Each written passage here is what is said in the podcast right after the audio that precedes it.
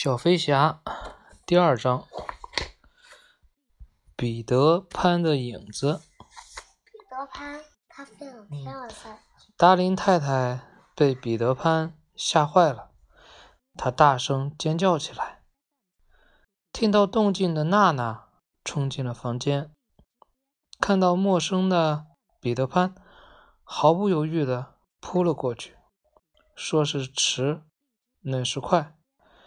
彼得潘轻轻的一跃，一跃躲开了娜娜的扑咬。娜娜是谁？是他家的那个保姆，是吧？那个狗跳到了窗户上，为了抓到这个不速之之客，娜娜立刻把窗户关上。但是彼得潘还是转身消失在茫茫的夜。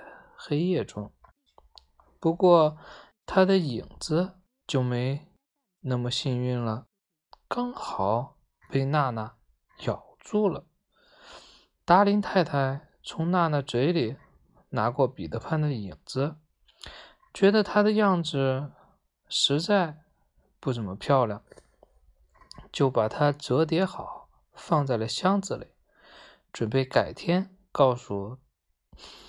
达林先生，因为达林先生正在非常认真的算着家里的开支，这件事情对达林先生来说是一件非常消耗脑力的事情。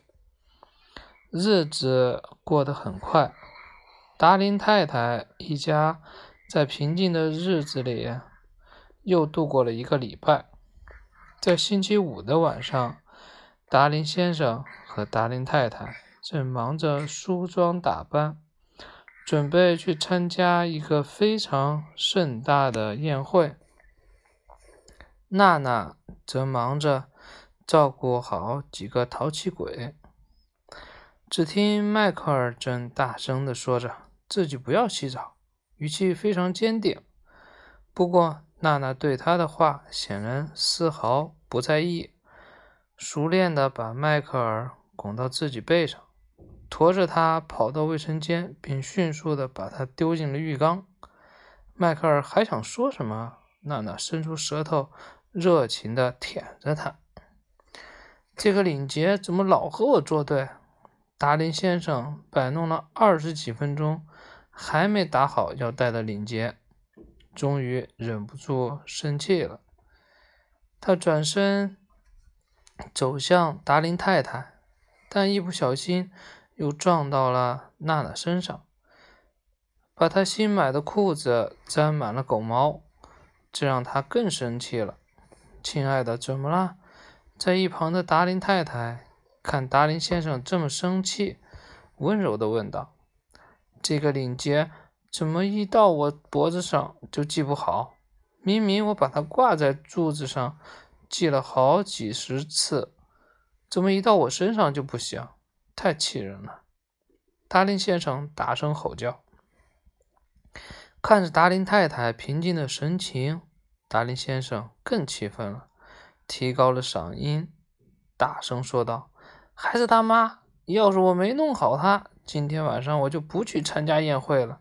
要是没赶上今晚的宴会，以后我再也不准备去上班了。你们就准备……”露宿街头吧！达林先生的威胁并没有让达林太太恼恼怒，他起身说道：“让我来试试看。”小领结通过达林太太灵巧的双手，很快就系好了。达林先生看着整齐整齐的领结，转怒为喜，开心的跳起舞来。达林太太一看。觉得是时候把彼得潘的事情告诉自己的丈夫了。听完达林太太忧心忡忡的讲述，达林先生认为这不过是自己太太过度操劳以至于胡思乱想的缘故。直到当他看到彼得潘的影子时，才相信了达林太太的话。他看起来好像也不是一个坏人呐。达林先生看着影子说道：“我不要喝药。”迈克尔被娜娜追赶着进来了。达林太太和达林先生的注意力立刻被吸引过来。迈克尔要像个男子汉一样勇敢地把药喝下去。达林先生教育说：“可是爸爸，我不怕喝药，你不怕喝药吗？”迈克尔问。“爸爸从来不怕喝药。要不是我的药瓶弄丢了，我肯定会喝给你看的。”尽管达林先生最头疼的事情就是喝药，他的药瓶也没有弄丢，但他仍然硬着头皮的这样说：“爸爸，我知道你的药瓶在哪里。”温迪说完就立刻跑出去，不一会儿就把他的药瓶取来了。给爸爸，温迪把药瓶递给了达林先生。好吧，迈克尔，你先喝。达林先生有点生气地说：“不，爸爸，你先喝。”迈克尔坚持说道：“你可以，你们可以一起喝呀！我给你们数一二三，然后你们一起喝下去，好吗？”温迪想出一个办法：“没问题，准备好了吧，迈克尔？”“好了，一、二、三。”当温迪数到三的时候，迈克尔鼓起勇气把药喝了下去，而达林先生却把药藏起来了。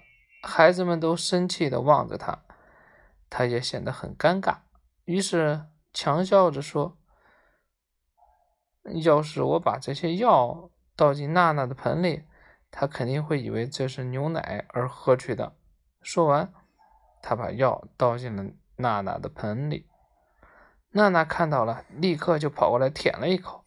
当她发现这并不是牛奶的时候，直直地望着达林先生，并且眼睛里流流露出一种受伤的神情。看到娜娜伤心了，温迪连忙跑过来抱起娜娜，轻轻地抚摸着她。达林先生心里好不羞愧。可是看到温迪护着娜娜，就更生气了。你们都护着她，好，就我是坏人。他说着，从温迪手中抢过娜娜，把她拴在狗舍里，不让她出来。孩子们都伤心的哭了，向他求情，但是他却硬着心肠不答应放娜娜出来。虽然达林先生心里很惭愧。可他还是那么做了，因为他渴望得到孩子们的敬慕。达林太太跑过来安慰孩子们，让孩子们早点上床睡觉，并向他们保证，明天会好好劝劝爸爸，让他放娜娜出来。等达林太太哄完孩子们上床后，睡觉以后，赴宴会的时间也到了。达林太太和达林先生。整理好衣裳，给孩子们留了三盏照明灯，就走出家门了。然后第二章讲完了，明天讲第三章，孩子们不见了。